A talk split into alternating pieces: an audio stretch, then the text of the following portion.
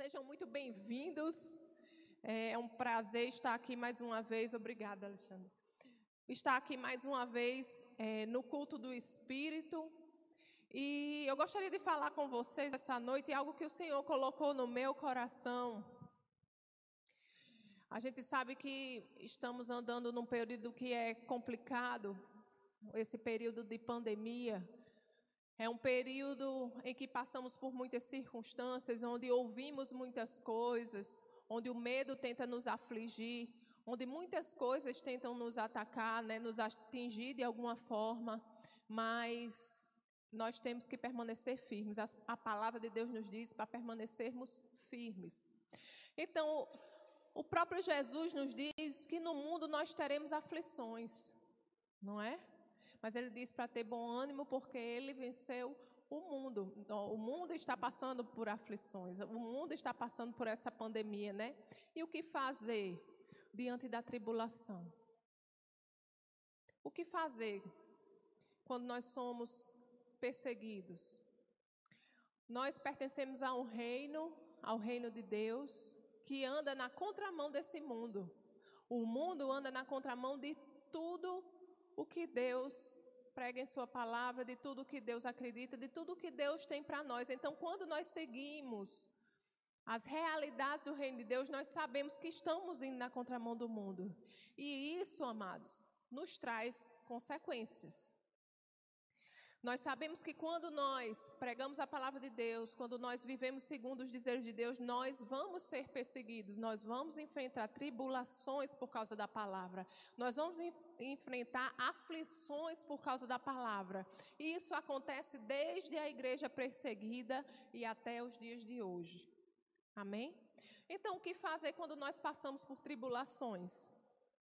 Eu gostaria que você abrisse a sua Bíblia lá no livro de Atos, amém? No capítulo 16. Nós vamos falar sobre o exemplo de Paulo e Silas.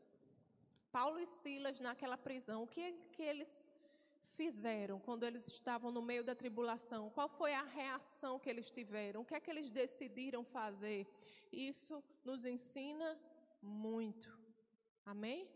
Paulo e Silas, eles foram parar na prisão porque eles estavam pregando o evangelho e uma mulher que tinha um espírito de adivinhação sobre ela os seguia, né? Isso no, a partir do verso 16 você pode ler bem direitinho e diz que essa mulher o seguia até o dia que Paulo virou para ela e expulsou esse espírito dessa mulher. Só que ela era escrava de pessoas que ganhavam muito dinheiro com essa adivinhação. Não é? E por causa disso, eles ficaram muito chateados com Paulo, muito indignados com Paulo, provocaram uma, uma algazarra, uma grande algazarra na cidade, e eles foram presos. E eles foram parar na prisão, Paulo e Silas. Então, vamos ler a partir do verso 22. Amém? Atos 16, a partir do verso 22. A multidão ajuntou-se contra Paulo e Silas, e os magistrados ordenaram que se lhe tirassem as roupas e fossem açoitados. Depois de serem severamente açoitados, foram lançados na prisão. O carcereiro recebeu a instrução para vigiá-los com cuidado. Tendo recebido tais ordens, ele os lançou no cárcere interior e lhes prendeu os pés no tronco.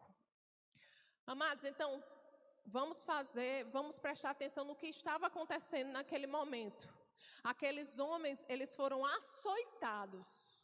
Eles foram severamente, a palavra de Deus diz, severamente açoitados, chicoteados. Além de serem chicoteados, eles foram lançados no cárcere interior. As prisões naquela época eram divididas em dois tipos de cárceres. o cárcere exterior e o interior. O exterior era onde o, aquele que estava preso tinha uma certa liberdade, vamos dizer, de andar, ele podia receber algumas pessoas, mas o cárcere interior era aquele mais dentro, era aquele em que, em que os prisioneiros eram mais, era reservado para os prisioneiros que eram mais violentos, que eram que precisavam de uma de uma vigilância maior e eles tinham que estar sempre acorrentados. Então era nesse lugar que eles estavam, por causa da fé deles, por causa de, do que eles acreditavam, por causa de pregar o evangelho de Jesus Cristo, ele estava naquele lugar, ensanguentados, severamente açoitados. Amém? Então, amados, e diante dessa situação, o que é que você faria? Diante dessa situação, como é que nós reagiríamos? Nós também, talvez, nós nunca passemos, embora muitos cristãos em outros países passem, mas nós aqui no Brasil ainda não passamos por uma tribulação tão severa, por uma perseguição tão severa. Mas diante de uma tribulação, como nós reagimos? Tem duas formas de reagir: chorar e murmurar, ou orar e cantar. Ei, quando a gente está chateado, quando a gente está triste, o corpo todo doendo.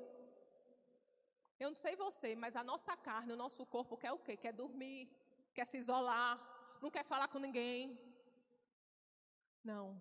Mas aqueles homens, eles decidiram orar e cantar. E isso é interessante, porque isso é exatamente o que a carta de Tiago nos diz. Vamos lá para Tiago? Aleluia. Aleluia, glória a Deus. Tiago, no capítulo 5.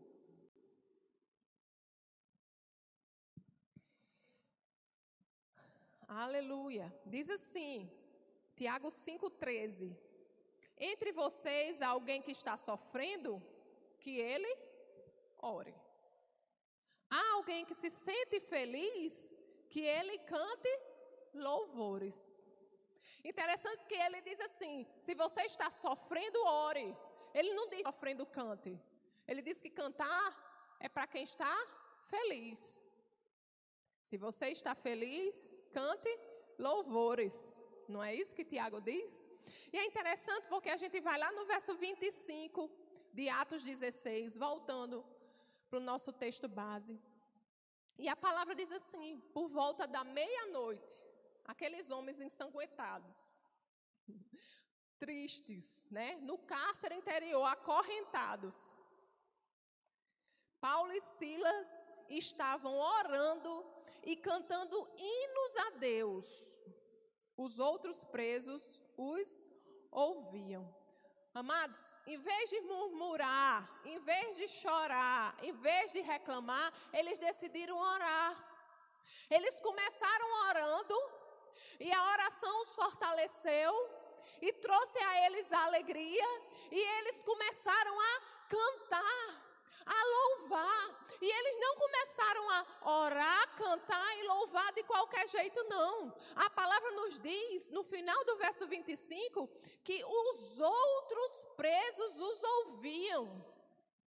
Eles cantavam de uma maneira, eles oravam de uma maneira que todos os outros presos os ouviam, apesar deles estarem numa prisão bem dentro do prédio, no cárcere interior. Aqueles que estavam no exterior estavam ouvindo eles.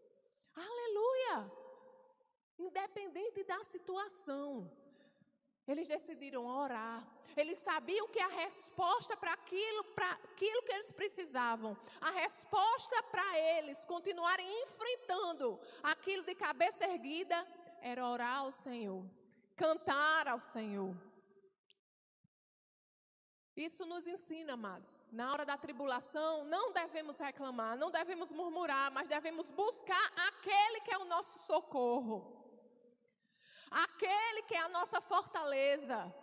Amém? Aleluia. Glória a Deus. Então eles, quando eles oraram, eles se encheram de alegria e cantaram e salmodiaram ao Senhor. Isso é interessante, mas que a gente vê isso. Quando a gente lê o livro de Atos, a gente vê isso muito frequentemente na vida dos apóstolos. Quando eles eram perseguidos, eles eram cheios de alegria. Será que nós somos assim também? Talvez a gente não tenha alcançado o mesmo entendimento que eles tinham. Mas hoje o entendimento vai chegar. Amém? Você crê nisso? Nós devemos ter esse entendimento que o nosso Deus está conosco, amado. E acontece o que acontecer, nós sabemos para onde vamos. Nós sabemos com quem vamos. E sabemos que lá é infinitamente melhor do que aqui. Aleluia! Glória a Deus. Então, lá em Atos 5, vamos lá para Atos 5.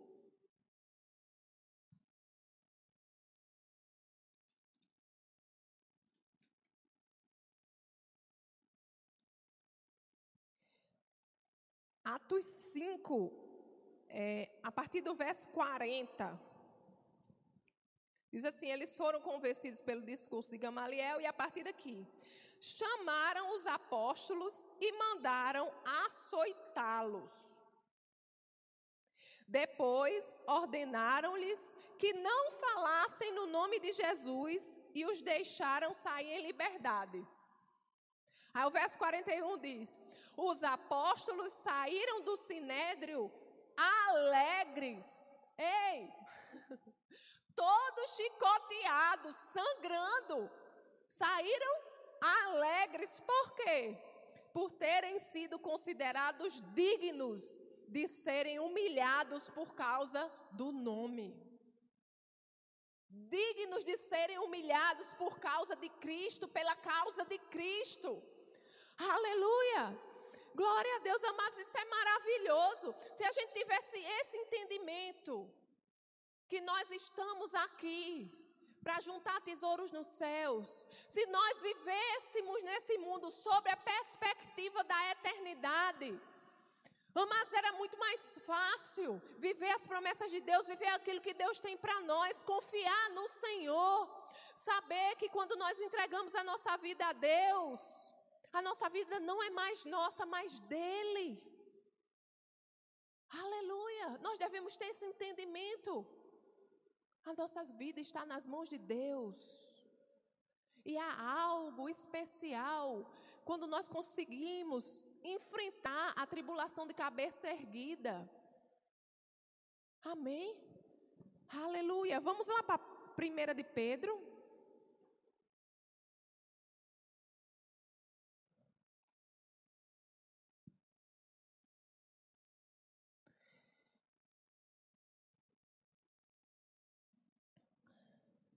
Nós, como o pastor costuma dizer, nós somos soldados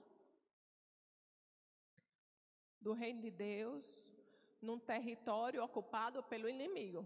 Nós vamos passar sim por tribulações. Nós vamos passar sim por circunstâncias contrárias, mas aquele que está em Cristo é mais que vencedor. Aquele que está em Cristo permanece para sempre. Aleluia! Amém? 1 de Pedro, no capítulo 4. A partir do verso 13, olha o que é que Pedro nos diz. Mas alegrem-se à medida que participam dos sofrimentos de Cristo, para que também, quando a sua glória for revelada, vocês exultem com alegria. Se vocês são insultados por causa do nome de Cristo, felizes são vocês, pois o Espírito da glória, o Espírito de Deus repousa sobre vocês. Olha aí. Olha o que, é que o verso diz: se vocês são insultados por causa do nome de Cristo, felizes são vocês. O verso 15 diz: se algum de vocês sofre, que não seja como assassino, ladrão, criminoso ou como quem se intromete em negócios alheios. O 16 diz: Contudo, se sofre como cristão, não se envergonhe, mas glorifique a Deus por meio desse nome. Aleluia. Amados, existe sim um sofrimento, que é o sofrimento por causa de Cristo. É o sofrimento bíblico na vida do crente. Sofrer por causa do nome, do nome de Jesus. Isso nós passamos, isso é bíblico, isso é esperado. O pastor fala muito isso. Se você é cristão e você não sofre algum tipo de perseguição, é bom você avaliar a sua vida espiritual. Eu não estou falando de falta, eu não estou falando de doença. Amém? Esse não é o tipo de sofrimento que eu estou falando, esse não é o tipo de tribulação que eu estou falando, porque o nosso Deus é aquele que supre todas as nossas necessidades em Cristo Jesus. O nosso Deus é aquele que já levou sobre si todas as nossas dores e enfermidades. Eu não estou falando desse tipo de sofrimento, que às vezes as pessoas leem, certa, leem a Bíblia, distorcem a Bíblia, dizendo que Deus manda doença para nos ensinar, Deus manda doença para nos fortalecer, Deus manda doença para que o nome dele seja glorificado, que você está passando, que, que Deus fechou a porta de emprego na sua vida porque você deixou de ir para a igreja. Isso não é bíblico. O nosso Deus é o Deus de provisão, o nosso Deus é o Deus de cura, o nosso Deus é o Deus de paz, o nosso Deus é o Deus de segurança, o nosso Deus é aquele que está conosco. Não é desse tipo de sofrimento que eu estou passando, que eu estou falando. Amém? Eu estou falando do sofrimento bíblico de sofrer por causa de Cristo, sofrer porque você é cristão, sofrer porque não aceitamos certas coisas, sofrer porque não vamos a certos lugares, sofrer porque não vimos certas coisas, não falamos certas coisas, não nos ajuntamos com certas pessoas. Amém? Existe um sofrimento para glorificar o nome do Senhor, e esse é por causa da causa de Cristo. Amém? Então, isso daqui ele deixa bem claro no verso 15. Se algum de vocês sofre, que não seja como assassino, ladrão, criminoso ou ou como quem se intromete em negócios alheios. Contudo, se sofre como cristão, não se envergonhe, mas glorifique a Deus por meio desse nome. Aleluia! Então, amados, se sofremos perseguições, nós temos que glorificar o nosso Deus. Se sofre perseguição, tem que dizer: opa, eu estou fazendo a diferença. Uma vez eu estava compartilhando algo com uma amiga minha um, uma situação que eu estava passando. Aí ela disse assim: ela disse, muito bem, Camila, tá chamando a atenção do inferno, né? Porque está dizendo, você está fazendo a diferença. Ei, se você está fazendo a diferença, você vai chamar a atenção do inferno. Mas maior é o que está em você do que o que está no mundo. Então, diante da perseguição, diante, sabe, das injustiças, das calúnias, olha para o Senhor, ora, recebe o fortalecimento do céu e decida adorar o Senhor, louvar, engrandecer o seu santo nome. Porque é assim que nós somos fortalecidos e é assim que o milagre de Deus acontece em nossa vida. Diante da perseguição, a gente não deve abaixar a nossa cabeça, não. Aí é que a gente deve levantar. Opa, peraí. Que o Senhor quer que o nome dele seja glorificado. Chega, Senhor, aqui. Glorifique em mim o teu nome. Aleluia. E isso é um grande privilégio. Amém? Glória a Deus. Você está recebendo alguma coisa? Aleluia. Então, voltando lá para Atos 16.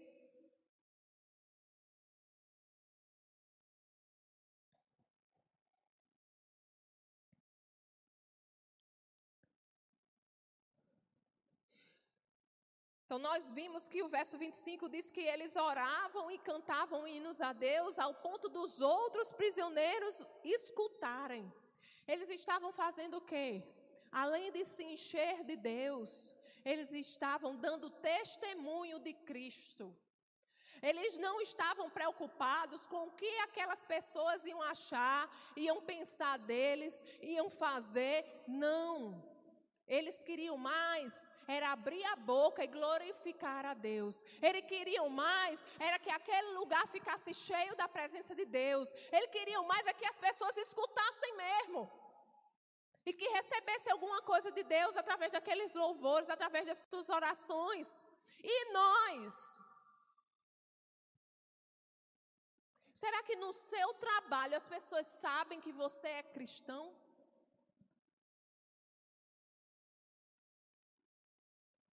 No meio da circunstância adversa, você abre a sua boca e diz que o Senhor está no comando da sua vida?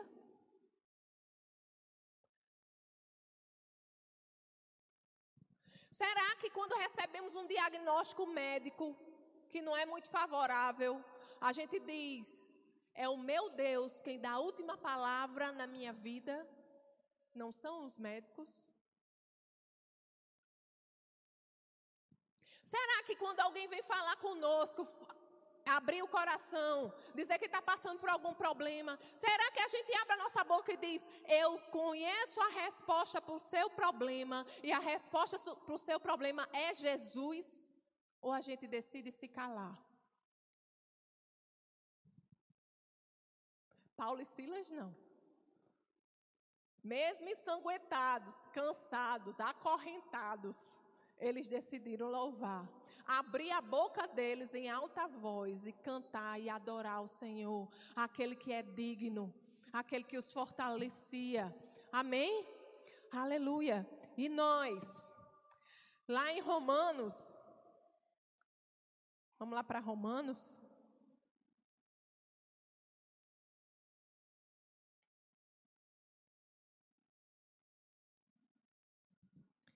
Aleluia. Romanos 1, Romanos capítulo 1, verso 36.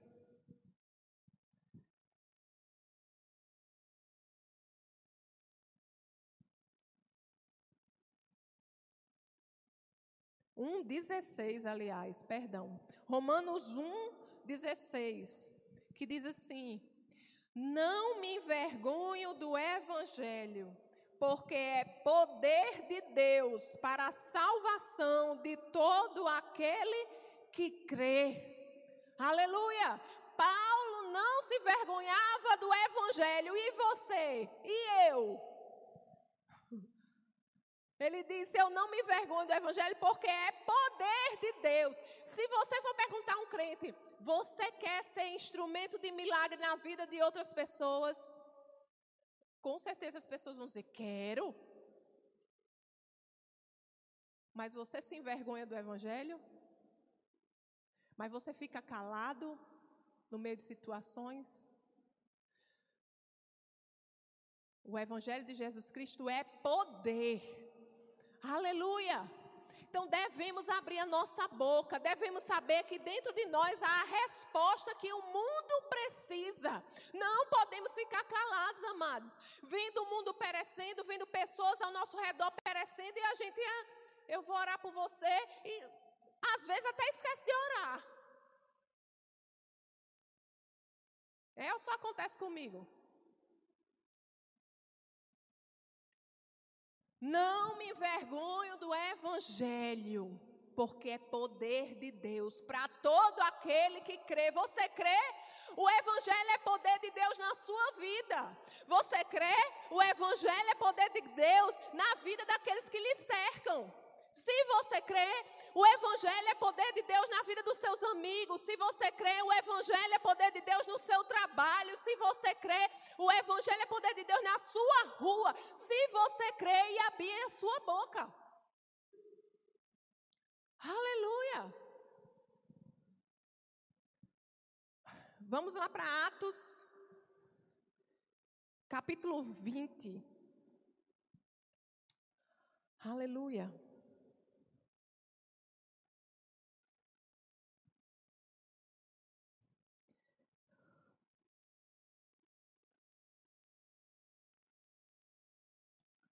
Aleluia. Atos capítulo 20 e 24. Olhe como deve ser o nosso pensamento. Olha o que a palavra nos instrui para ser a nossa posição. Atos 20, 24. Todavia não me importo, nem considero a minha vida de valor algum para mim mesmo. Se tão somente puder terminar a corrida e completar o ministério que o Senhor Jesus me confiou, de testemunhar do Evangelho da graça de Deus. Ele disse: Eu não considero a minha vida como preciosa. Eu só quero é terminar a carreira. Eu só quero é fazer aquilo que Deus me disse para fazer, que me instruiu para fazer, que me chamou para fazer. Eu não considero minha vida como preciosa, porque eu sei que Deus tem um plano na minha vida. Eu sei que Deus tem um plano para as pessoas que eu encontro. Eu sei que Deus tem um ministério para mim. Deus quer que eu alcance vidas. Deus quer me usar onde eu for. Então eu não tenho minha vida como preciosa. Eu não me importo com o que as pessoas pensam de mim.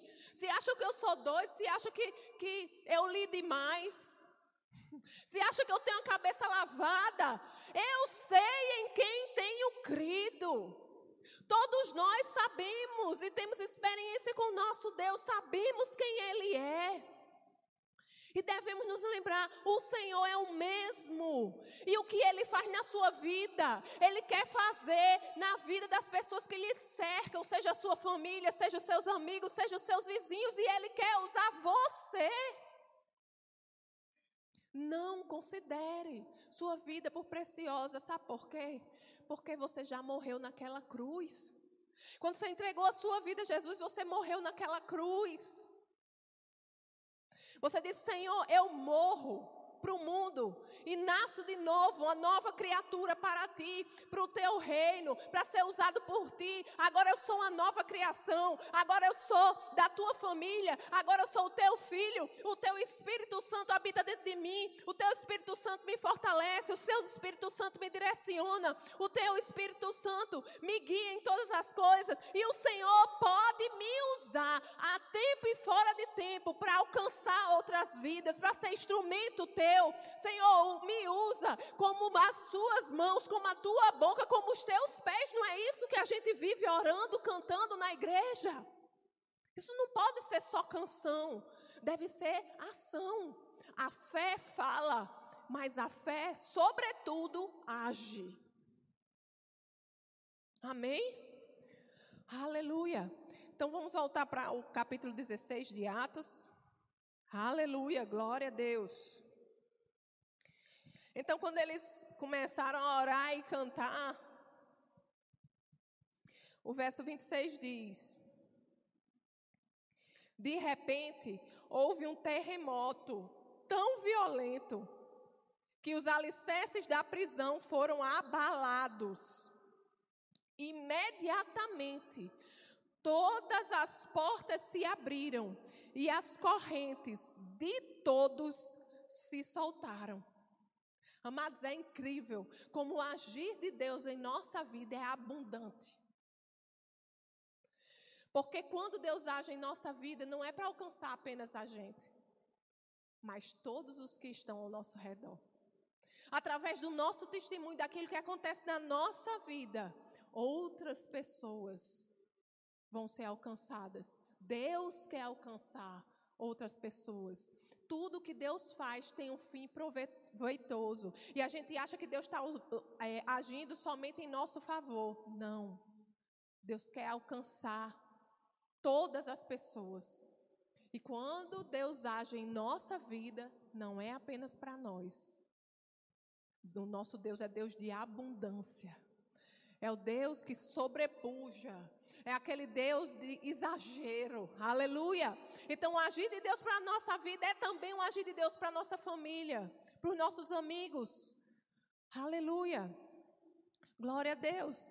E o verso 27 diz: O carcereiro acordou e, vendo abertas as, pro, as portas da prisão, desembainhou sua espada para se matar, porque pensava que os presos tivessem fugido.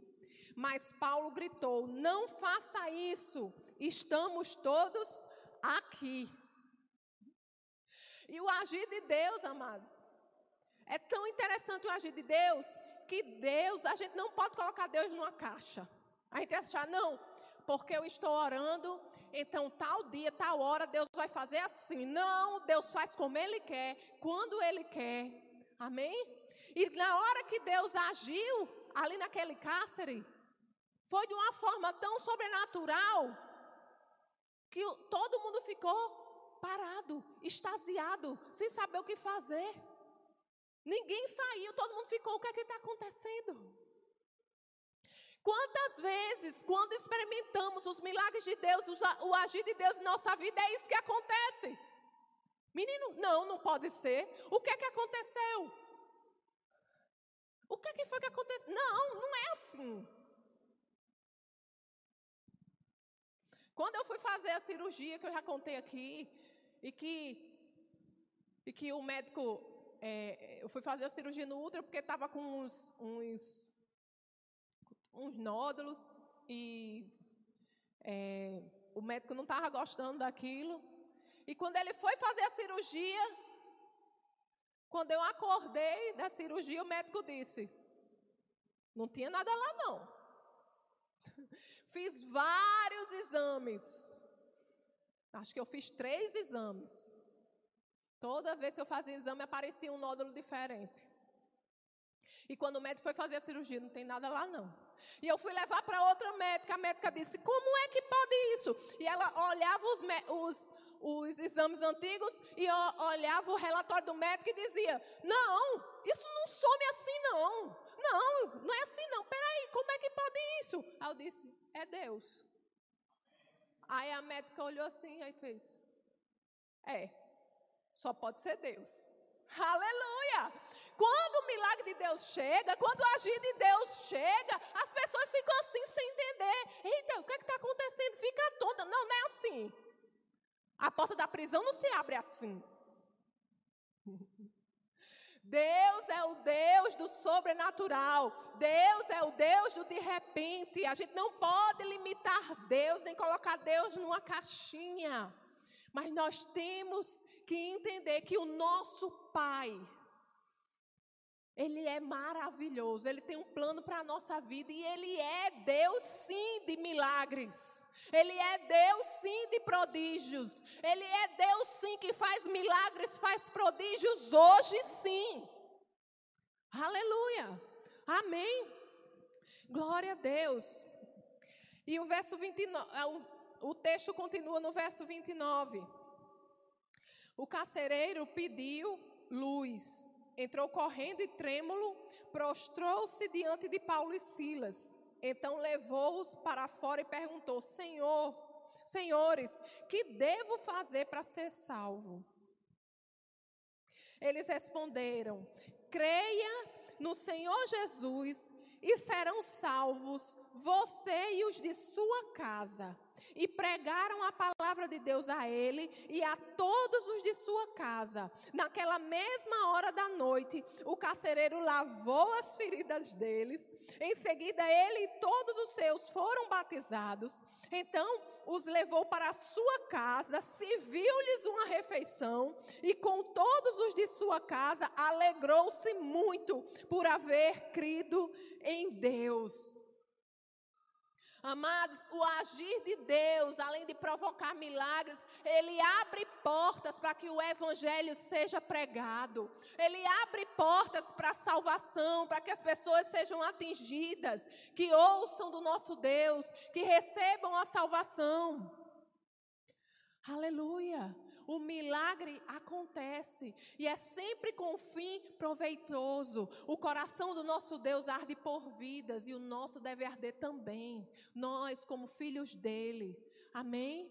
Da família de Deus, o nosso coração deve arder por vidas. Então não desconsideremos o agir sobrenatural de Deus, nem sobre a nossa vida, nem sobre a vida do outro. Que a gente possa entender que nós somos canal de Deus nesse mundo. Que a gente possa entender que os milagres que acontecem na nossa vida não é para nós ficarmos calados, mas o nosso Deus é Deus de abundância. Ele quer atingir as pessoas ao seu redor. Ele está abrindo portas para que o evangelho seja pregado, para que as pessoas recebam da palavra de Deus e recebam a salvação. Tudo que Deus faz é com fim proveitoso. E é tão interessante o que aconteceu que até aquele que era o algoz, aquele que foi designado para prestar atenção em Paulo e Silas, manter eles presos, manter eles acorrentados. Depois do agir de Deus, foi esse mesmo homem que cuidou das feridas deles. Foi aquele mesmo homem que alimentou eles. Aleluia. Glória a Deus. Mas você sabia que Deus ama também aqueles que não gostam de nós? Você sabia que Deus ama também aqueles que nos perseguem? Você sabia que Deus quer alcançar também aqueles que nos perseguem? E você sabia que o seu testemunho pode ser um instrumento de Deus para alcançar exatamente aquele que está lhe perseguindo? Não limitemos o agir de Deus. Amém? Então, diante da tribulação, o que é que a gente deve fazer para encerrar? Nós devemos orar, não reclamar, não murmurar, não chorar, mas orar. Nós sabemos que quando nós oramos, nós somos fortalecidos, nós somos cheios de Deus, e a alegria de Deus brota em nosso coração. Nós devemos cantar, adorar o nosso Deus, porque Ele é digno, porque Ele tem um plano, porque Ele já está no nosso futuro, porque nada pega o nosso Deus de surpresa, porque Ele é o justo juiz, é Ele que nos justifica, é Ele que nos fortalece. E nós devemos testemunhar de Deus. Se estamos passando por tribulação, por causa do nome de Cristo, porque somos cristãos, devemos levantar a nossa cabeça, porque é grande o nosso galardão. Aleluia. E Deus irá usar aquela oportunidade para fazer milagre acontecer, para salvar vidas através da sua vida. Amém? Você crê nisso? Glória a Deus. Então você pode ficar de pé para a gente orar? Aleluia.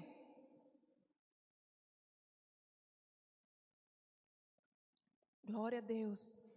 Pai querido, Pai amado, nós te agradecemos, Senhor, pelo teu imenso amor sobre nós.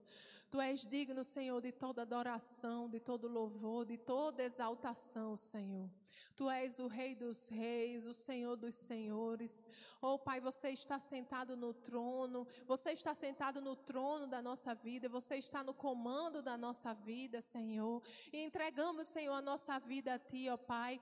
Você quem dá a última palavra, Senhor, na nossa vida. Obrigado, Pai, pelo Teu agir sobrenatural, Senhor, em nosso meio. Obrigado, Senhor, porque a doença não fica de pé diante do Teu nome. Obrigado, Senhor, porque falta não pode permanecer, Senhor, diante do nome do Deus de abundância, diante do nome de Jesus. Obrigado, Senhor, porque o medo não pode, Senhor, prevalecer quando nós conhecemos o teu amor, quando nós, Senhor, usufruímos, Senhor, do teu amor. Obrigado, Senhor, pelo teu amor que lança fora todo o medo. Obrigado, Senhor, porque diante da injustiça sabemos que tu és o justo juiz e que é você, Senhor, quem nos justifica. Você nos fortalece, Senhor. Obrigado, Pai, porque sobre a vida de cada um de nós há um plano.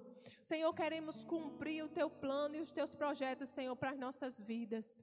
Pai, que não, Senhor, sejamos egoístas olhando apenas para as nossas próprias necessidades, para o nosso próprio umbigo, Senhor, mas que o nosso coração, Senhor, arda por vidas, assim como arde o teu, Senhor.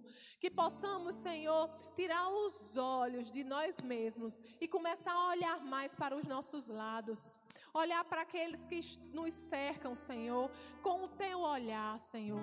Que possamos enxergar, Senhor, as pessoas como o Senhor as vê, Deus. E que possamos entender, Pai, que o Senhor nos levantou nessa terra para fazer a diferença na vida dessas pessoas. Não permita, Senhor, que o nosso olhar permaneça o mesmo depois dessa noite, mas que a gente possa, Senhor, olhar as pessoas com um certo senso de responsabilidade, em saber, Senhor, que não, não podemos ficar calados quando a resposta que o mundo precisa habita dentro de nós, quando Tu és, Senhor, a resposta, quando nós temos usufruído, Senhor, das realidades de filhos e filhas do Deus Altíssimo.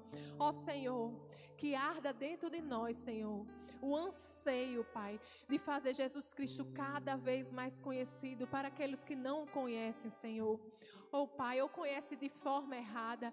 Usa-nos, Senhor, para abrir os olhos das pessoas. Usa-nos, Senhor, a tempo e fora de tempo, Senhor, para levar a tua palavra. Usa-nos, Senhor, a tempo e fora de tempo, como as tuas mãos, como a tua boca, como os teus pés, Senhor, neste mundo, Pai. Senhor, que possamos, Senhor, a nossa vida possa estar focada em te agradar e te agradar somente, Senhor. Porque se vivemos para agradar homens, Senhor, somos miseráveis. Mas a nossa vida está em Ti, Senhor. E que a nossa vida, Pai, seja, Pai, uma oferta agradável a Ti. Que o Senhor possa olhar para nós, Senhor, e se agradar com o que vê. Se agradar com as nossas ações, se agradar com as nossas palavras, Senhor, com as nossas atitudes. Pai, ensina-nos a cada dia a sermos cada vez mais parecidos contigo. Obrigado, Senhor, pela tua ousadia, ousadia do céu, Senhor, que há sobre as nossas vidas. Que possamos crescer, Senhor, naquilo que você quer fazer através de nós. Obrigado, Paizinho. Nós te rendemos toda a honra, toda a glória e todo o louvor, agora e para sempre. E quem crê diz: Amém. Glória a Deus.